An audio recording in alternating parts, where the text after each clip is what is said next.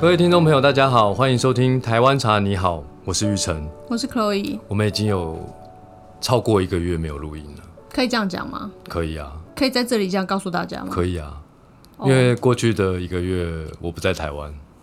嗯哼，我快乐的去马来西亚 long stay 你知道其实不在台湾也可以录音啊，啊，真的吗？有很多人都用手手机啊、笔电就可以录啦，那就是我不需要那我们当初为什么没有这样做？因为你没有想要这样做，所以你先录了一些库存啊，结果造成了更新已经不规律了。也还好啦，就是本来就已经预预计是这个样子的啊、然后你知道更更新一不规律，我们的排名就常常跌破两百名之外，嗯，那该怎么办呢？所以我们今天要录个十集起来。 那也是不需要，重点是更新，不是录。对对对，哇，你好会抓重点。是啊， 重点是更新的频率，不是不是录啊。对，所以我们在马来西亚，呃，前前后后一个多月，我觉得马来西亚有一件事情非常的有趣，就是他们的饮品。你知道我们在台湾，如果你去餐厅或小吃摊吃东西，点饮料并不是一个必要的行为。可是你知道，在马来西亚，不管是餐厅或者是那种小吃摊，点饮料就是一个你不点，呃，当地的朋友或者是店员都会把你当成好像有点异类的感觉。有的地方会加钱啊，就就是就你不点如果你没有点饮料，他就加一点钱，对好像加零点五块吧，就是马五币对对对对，好像会。对啊，就很奇妙，你知道嗯吗？所以也还好啦，变得每一餐都要点。那因为我其实真的不太喜欢喝不是纯茶的饮料，我也基本上不喝冰的，所以我都点他们的黑咖啡。结果你知道他们的黑咖啡喝起来实在是，甜的，不甜吗？甜的吧，呃，有的说不不加糖还是还甜是的，甜的，对啊，那有的不加糖就难以入口。后来我才知道，他们的黑咖啡跟我们台湾所谓的美式咖啡是不一样的概念。嗯，是不一样的，他们的那个黑咖啡啊，其实就是你喝起来那个口感，就像墨墨汁一样的黑，而就是且名副其实的还黑蛮咖浓啡稠的。对，那一开始你会以为是糖，可是其实有有时候喝到了也没有糖，可就非常的浓稠。我才知道说，他们是因为在那个炒豆的时候加了各种东西一起去炒，让那个豆子的表面粘着了很多东西，然后这个叫他们的黑咖啡。就是当初他们在一开始发展咖啡的文化的时候是这样子做的，对，所以后来就有一个名词叫做白咖啡，就大家如果去马来西亚旅游的时候，应该都会听说冰城白咖啡非常有名。其实殊不知，他们的白咖啡就是在烘焙的时候不加一些其他的东西去一起烘焙，然后就是一个我们大家所熟熟知的那个美式咖啡的那个味道，对，那个豆子的状态比较接近我们浅一点的颜色，我们我们咖台湾咖啡豆的那个概就念。浅一点的，可是你要点一杯白咖啡的时候呢，它又会加糖。而且还会加奶，奶是另一件事啦，啊你基本上点我不觉得到不加糖加奶的白咖啊 就是啡，很就是有点难。很难。他会露出很疑惑的表情，或告诉你没办法，对，你都会怀疑你是不是英文很烂，所以你没有办法跟他说“我不要糖”这件事。对啊，就是你已经跟他说不要糖了，然后他还是给你一杯很有甜糖的有奶的白咖啡。嗯哼，对。就没办法啊，然后我也发现，因为我们去了一个月，然后我们去了四个城市：吉隆坡、马六甲、KK。 K K 洗下， KK 就是沙巴的首府，叫雅比，全名叫做什么 Kota Kinabalu，就两个 K 的字，就是他们简称叫 KK。吉隆坡就是 K L 啊，对，吉他隆们坡都就说是 K KL。Kuala Lumpur。他们就是这样教我念的。然后我们还去了槟城，槟城去它的岛，冰岛为什么你讲游记讲起来这么的无聊？会吗？ 会啊，那我们把这集删掉 了。然后你去了四个城市，然后嘞，然后我觉得这个国家喝茶的气氛很低，是啊，真的。所以你就会变得有点，本来想说去哪里都想要喝喝看他们当地的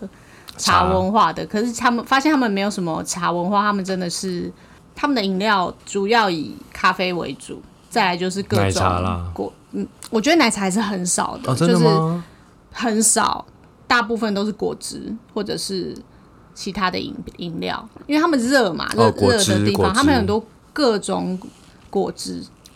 或是西瓜汁我觉得饮料里面对我来说，一个印象比较深刻的应该是一百号吧。你你好像没喝，有就是我有他们的喝啊国民运动饮就料啊，是没很没像有运动饮料的对，然后它运动饮料饮不甜哎、就是没有甜的舒跑啊，很奇妙吧？就我喝了两口，我没有而且它有爱，点微气泡，就是微气泡的没有甜的舒跑。所以到后来，其实我每天出门我都自己带一杯茶。对，这就要又要回到，就是 出门旅行，其实人人久了去了一个月最。虽然说马来西亚当地的食物是好吃的，可是久了之后你就是会有点想念卤肉饭，所以呃，我觉得人人出外旅行的时候都会有一种微微的乡愁，就是玩的够久的时候都会有。所以对令长来说，就是期待茶这个，就是茶出门，对他来说就是一个每天晚上回家休息放松，跟一个好像呃好像有模拟在家里的感觉的没有，那种其实休息那一感瓶那一瓶茶除了解乡愁之外，我会把它当成解毒的饮料在喝，因为你知道出去吃东西啊，难免会吃到一些不不合适你身体的不感觉合适，身体的东西，不见得那东西不好。嗯对，就跟你美哈这样子，对，然后吃完之后就有一点不对劲，就赶快喝一下茶，对，就喝口自己熟悉的味道，你就觉得哇，身体好像好一又点。回到了一个本来自己比较习惯的状态。对，因为一般大家现在是大家都常出游的的季节嘛，那就是放暑假嘛。那你是说脸部嗯出出去玩油还是出去玩的出去玩的季节出油？出去玩的季节，那大家去很多人选择去的地方，其实应该饮食文化跟台湾不会差太多。我觉得马来西亚就是稍微有一点点差异，就当你住的比较久的时候，你就会觉得哦，那个吃起来的东西还是跟台湾有一点差，对，喜欢吃辣的朋友，其实去马来西亚我觉得会蛮快乐的，很快乐啊，因为它几乎所有东西都有一点餐餐都微有辣。辣，然后你问呃印度餐厅的印度人，或者辣不是辣？马来店的马来人，或者是华人店的华人，你问他说这有没有辣，他都跟你说没有不辣不辣，但是来的时候都是都是辣的有辣的。而且都还挺辣 的。他跟你讲有辣的，你千万不能点，他跟你讲有辣，就是真的就真的很辣，很辣，会哭很辣。对，很但辣是一般他们习惯的那个微微的辣味，他们觉得微微的辣味，可不能是对辣我们来说就已经有辣了。对，就是黑咖啡不加糖是有糖的，嗯，然后没辣的是有辣的。不过这一次去，就是说刚刚讲他们喝东西的习惯，可能跟我觉得蛮有趣的。其实天气热的地方喝一点茶是其实是蛮舒服的，但他们其实真的喝茶的风气跟文化是很少很少见的，非常非常少见。对，马来西亚它是呃人口大概三千万人，然后百分之二十左右是华人，然后剩下的人口就是由印度裔、哦马来人，还有各种少数民族所组成的。那其实喝茶的这个文化，本来在亚洲也大部分是华人在喝的，可是这边因为气候的关系，还有它一些历史背景，它的茶文化其实就确实没有那么盛行，没有都是华人在喝的啦，华人在喝的。日本人跟韩国人也都会喝茶，所以日我本觉人得跟跟华人也是，我觉得跟天气有关系，那个那个脸孔，我都把它当成，可能跟天气有关系。我觉得天气可能是啊应该比较是韩国人比较大的主因。因为这世界上所有东西都是源自于韩国，烦欸呢、 我们整个亚洲都是大韩民族。不是之前有新闻说孔子也是韩国人吗？嗯，你为什么要无语的表情？因为你今天就是很跳痛啊，我今天脑很跳动，有啊，，你今天就是很嗨啊，哪有？可有啊以分享马来西亚的生活。对，所以如果你爱吃辣，其实你可以去马来西亚走一走，因为呃，印度餐的咖各种各式各样的咖喱，哦，马来餐当然有马来餐的很 fusion 的那种感觉。那当然，华人的食物里你面自，己觉得很 fusion，人家才没觉得很 fusion 欸呢、对我们对我们台湾人来说，其实有一点 fusion，应该是台湾的食物 fusion 了别人吧。不不中不西不中的那种感觉，也没有人家吃那吃的很习惯，应该是我们有吃过一点咖喱，我们偷了人家的一点的那个概念来，然后就觉得说，哎、吃这个东西怎么觉得好像有点吃到哦，其他才是正宗的。对哦，你原自己来搞是错哦了，对对对对对对对。应该是这样才对对。然后，因为它有很多民族，那我们其实这次有去了东马，又去了西马，那西马还去了三个不同的城市。所以同一碗咖喱面或者是虾面，其实在不同城市做起来就是不一样。那就跟同一碗卤肉饭在台湾的北部跟南部吃起来是不一样、啊。对，所以我觉得蛮好玩的啊、是啊。那这这就是旅行中我的小乐趣了。既然今天就是直接在讲游记啊，那不如令常来讲三件你在马来西亚让你觉得印象深刻，就是值得跟大家分享的事情好了。虽然你前面刚刚已经讲了一堆了，第一件我觉得是双峰塔，怎么怎么了？因为我们住的那个 Airbnb，它楼上有无边际泳池，而且你知道，我去泳池的时候，我先去参观，我们第一次没有去游，一堆网美在那边拍照，然后背后就那是不一定是双峰完美，就是一一群很多女孩子在那里。哎，对对对，不一定是网美，嗯一群女孩子，对，对，然后背景就是双峰塔，然后我就觉得我也要去那样坐在池畔，然后拍个照。为什么到此一游？我也想要对啊，留念啊，因为你知道那双峰塔有多大吗？就离你很近就就对了很像一零一旁边那一栋是什么世贸，就很像你家住在世贸，然后打开就是一零一，没那么近啦谁。会住在是哦？我哦，有点像比喻啦你去塞拉塞拉 V 吃饭，旁边就是一零一这样，可是一零又看不全。有一点像你你你住在 A four 好了，或 A 八，星星光光三月月，然后离它那么近，对，就离一零一那么近，然后可以看到整栋这样对子，，哦，大大，的双峰塔。然后双峰塔有两栋，因为你知道，在信义区基本上，呃，当然我在台北市，我也不会去住信义区周遭的 Airbnb 啦，因为蛮奇怪的。所以你的感觉是觉得好漂亮，好震撼，好漂亮，而且双峰塔我觉得本身盖的蛮漂亮的。当然，我有问当地的朋友啊，哎、你们觉得双峰塔漂亮还是一零一漂亮？所有人都说一零一漂亮，那就因为我们住在住在台湾嘛，然后我们就会觉得啊，一零一那有什么啊？不天天都在看吗？可是他们都觉得双峰塔啊，不天天都在看吗？看久了就没感觉了。外国的月亮比较圆的意思，所以你觉得双峰塔很美，我觉得双峰塔很美，我觉得它灯光打的蛮漂亮的。是对，我觉得比一零一的红橙黄绿蓝靛紫漂亮。好，我觉得它就已经在双啦，就是有两栋嘛，对，看起来它是面积目前世界上最，高就是体积很大的双栋建筑物。因为它有个双，所以就赢了嘛，对，两栋来说，它是还是最高的。啊是那、你知道最高的是哪里吗？目前单栋来发发吧，哎呦，你知道它几层吗？我不知道几层哎，你知道，如果它当初只有盖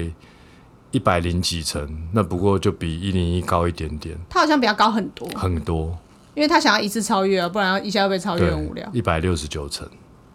好。真的太太高了。 OK，高塔的系列，就人人去到每个大城市都是。如我果觉还得有沙漠应该是没有地震啊，住住才有办法盖那哦么，高。对我我觉得多少也跟这个有关系。马来西亚是没地震的，我们那时候还在那边 Google 了半天，就是对马来西亚没有地，因为它没有在那个地震带上嘛，所以是没地震的。对我们来说是蛮奇特的。对，第二件事，第二件事情，我觉得是，呃，他们有很多类似美食街的地方，但这个美食街并不是在百货公司里面，可能就是路边，他们叫做小贩中心嘛，啊对他们叫小贩中心，但其实一点都不小，蛮大的。就是有点像你把百货公司的美食街，美食街不是一档一档，就一一摊一摊一摊这样，然后把它把它搬到一个路边，别的地方。对然后是临着街边的，然后它中间有一些共用的座位，然后旁边有很多摊，然后你可以去点点点，然后坐在中间吃这样子。他们叫小贩中心，对，在吉隆坡可能比较少，但是其实在吉槟隆城坡啊、之外的都蛮多的。呃沙巴其实都吉隆有，坡其实也有，他们叫妈妈档，是那个吗？对，就是妈妈档。对，就是可能旁边是卖云吞面的啊，然后有什么又有什么又有什么又有什么，然后就是坐在中间一起吃这样子。对，所以如果你在这边一个礼拜，假设你去吉隆坡玩一个礼拜，或者去槟城玩一个礼拜，你可以每天都去这个小贩中心找不同种类的食物，要看就可以你了住的地方附近有没有小贩中心啊。就吃饭，其实就是去小贩中心就可以选到各式各样的各东西各式各样当地的，大部分都是它比较像小吃类，就是各国的食物都有咯，因为他们那里有很多很多人种嘛。所以我觉得吃东西在那边就是不是一个很困难的事情，而且因为现在马币相对来说是它的弱势弱势的一个过程，所以吃东西就不贵了。第三件事情，第三件事情有点难选了，我好多想说的哦。那你先说啊，反正我等一下补充。呃，我想要说的是跟他们的历史有关的，就是呃，因为我有去槟城，我有去马六甲，然后槟城的那个 George Town，他们翻译叫乔治市或者是乔治敦，它整个城市现在就是世界遗产，所以他们那边有很多古屋、老房子，然后因为它已经变成世界遗产了，所以它已经不能盖超过五层楼的新房子。就是如果他要翻新，也不能超过五层楼。对，然后我去了这个槟城的蓝屋，就是在呃十九二十世纪的时候，的一个有钱人，有钱人他叫号做称张弼士，号称东方的洛克菲勒，他全盛时期的财富呢有八千万两白银，相当于当时的清廷一年的税收。你知道台湾现在一年税收多少吗？不知道我也不知道，但就相当于你现在的财富有台湾一年的税收，是不是很惊嗯他人？就是当那时候的好有首钱富啊，就是啊呃富人啊，对，然后盖他盖了一间房子给他的七太太，七太太。其他有八个太太，对，然后这是他非常宠爱的七太，他盖这个房子给他。那因为富通常富不过三代嘛，所以后来这个房子就被他的子孙们变卖，现在是在其他人的经观营光底下。啊，饭店啊，他现在这里面就餐是厅啊有可以进去做一个文化导览，有一个餐厅可以住宿，所以他就是这样子多元化经营。他的确是我非常推荐，如果你去槟城可以住一晚，好好的在那里留个两天一夜的一个地方，我觉得它很美丽。对，然后如果你对历史有着迷，你也可以去马六甲，因为马六甲在历史上它就是被很多不同国家的人占领过，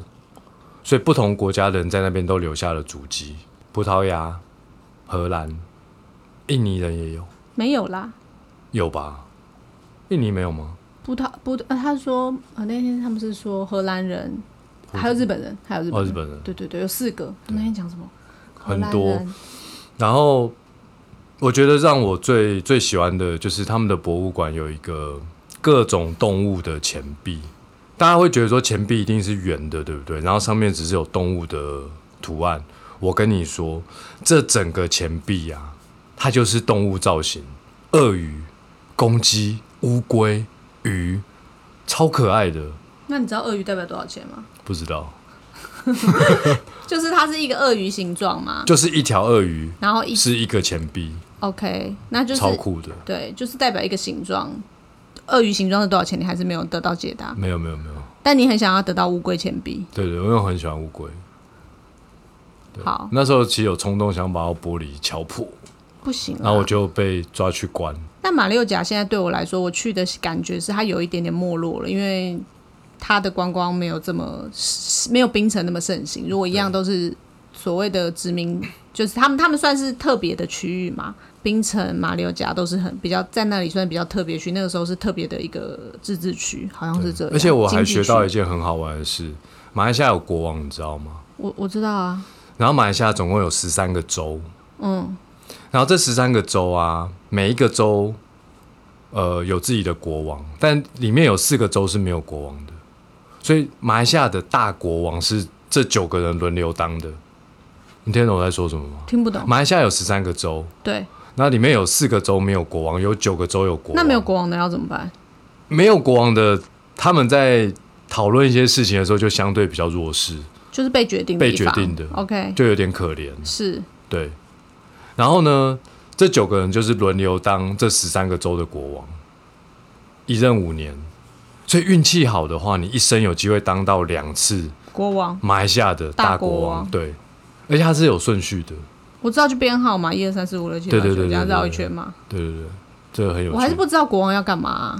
他可以决定什么事情。没有没有，他在那个州，他就是州的老大啊。是啦他，们叫苏丹啊，嗯，就每个州有自己的苏丹嘛，什么森美兰州啊、彭亨州啊，就有自己的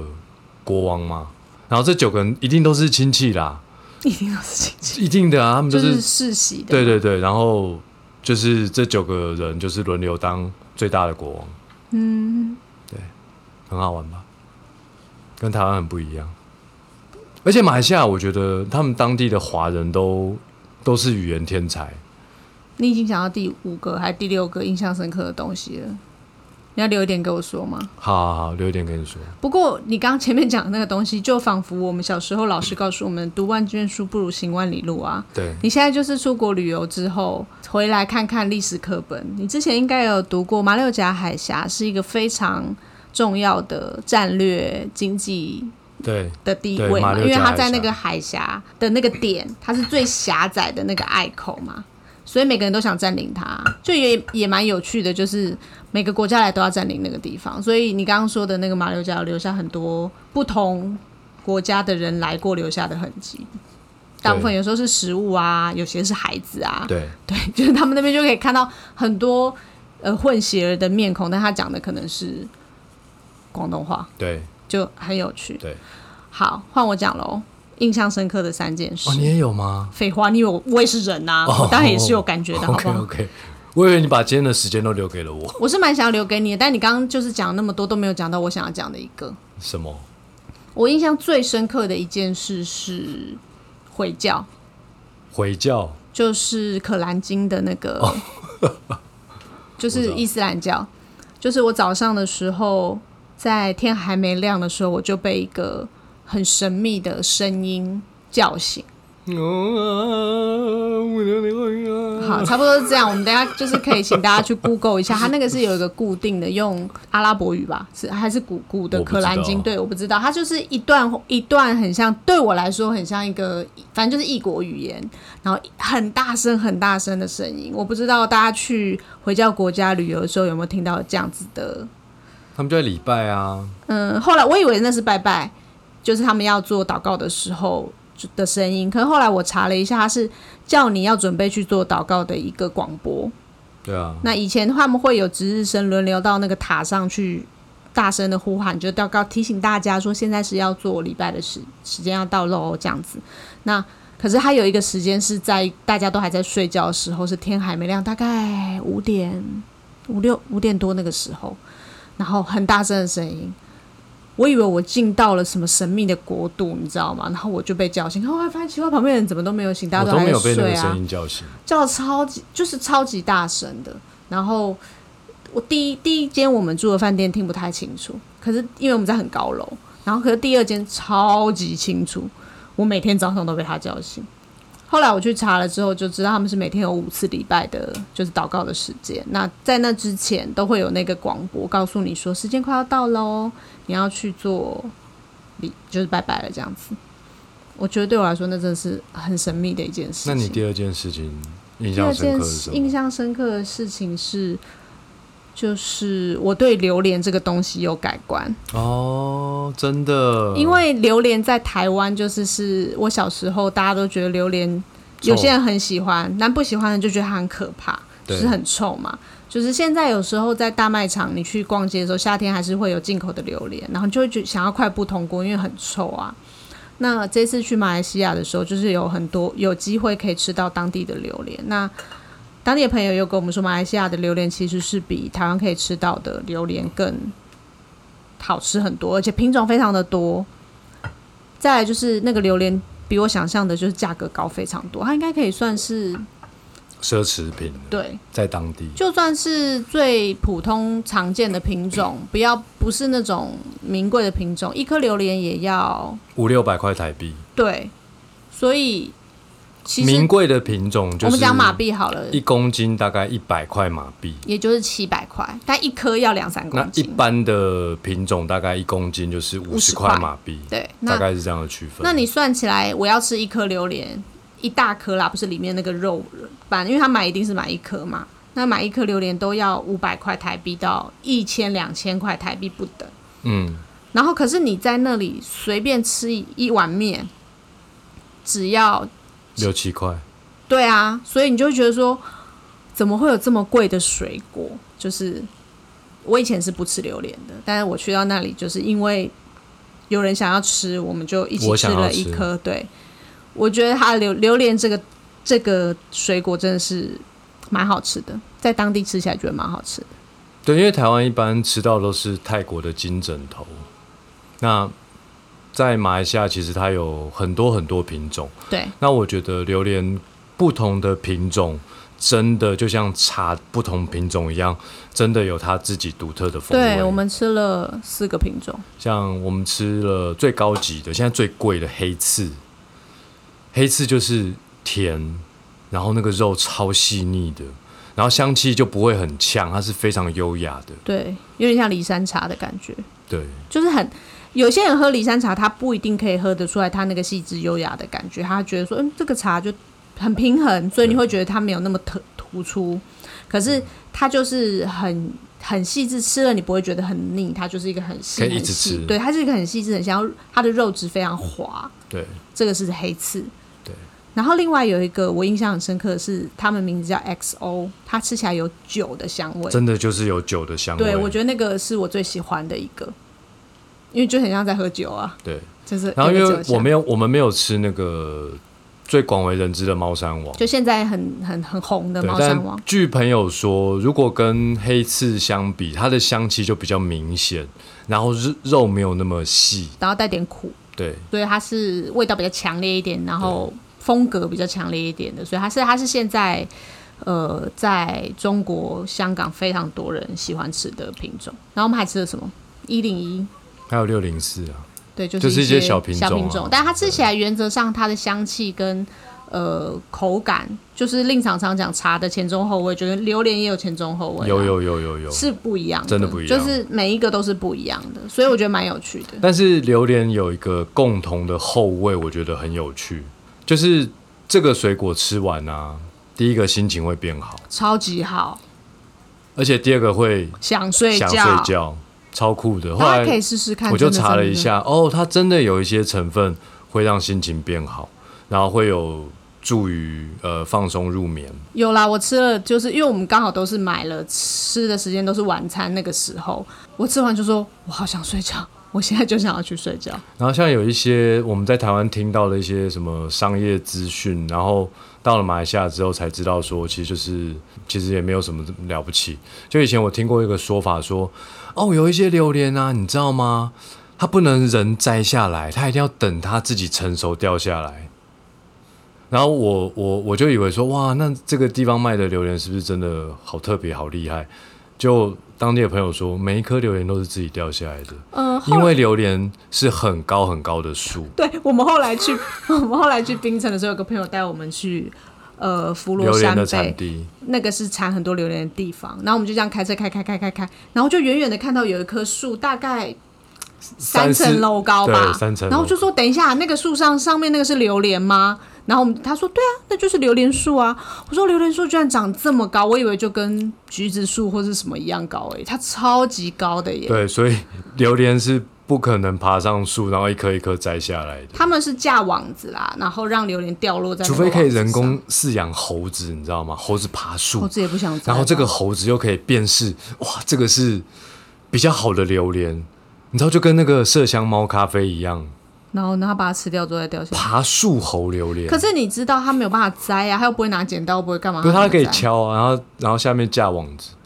嗯，可是这样子榴莲的屁股就会开，就很就会就不不耐运送啊。他们说掉到网子上，它就是比较不会裂开，就是比较还可以再多撑几天。对，就是榴莲快成熟的时候，他们会大概在